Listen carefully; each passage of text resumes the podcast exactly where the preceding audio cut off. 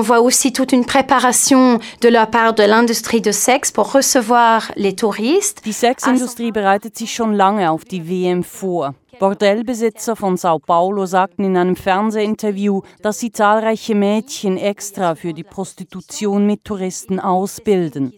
Zum Beispiel mit Prostitutionssprachkursen. Die Sexindustrie Brasiliens rechnet mit einer Profitsteigerung von über 60 Prozent wegen dem WM-Tourismus. De prostitution, par exemple, il y a quand même vraiment, ouais, il y a une préparation quoi pour servir aux, aux touristes. Viele Frauen prostituieren sich während der WM zum ersten Mal. Doch kaum eine mache diese Arbeit freiwillig.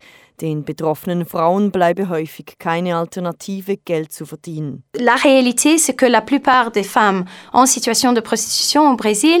Die Realität ist, dass die meisten Sexarbeiterinnen schwarz sind, aus sozial benachteiligten Verhältnissen kommen und in Brasilien kaum berufliche Chancen haben. Es handelt sich hier also klar um eine Ausbeutung und eine perverse Form der Gewalt an Frauen. la façon plus perverse de, de la violence contre les femmes. Das Geld fließt dabei größtenteils in die Taschen der Bordellbesitzer. Profitieren können die Frauen von diesem Riesengeschäft der Sexindustrie rund um die WM kaum. Doch sie glauben trotzdem daran, dass sie dank der WM aus dem Elend kommen. On, on voit pas mal aussi cette idée un petit peu du, du prince. Der Traum des Märchenprinzen aus dem Ausland ist sehr präsent in den Köpfen der Mädchen. Sie hoffen, dass plötzlich ein Freier sie heiratet und mit nach Europa nimmt.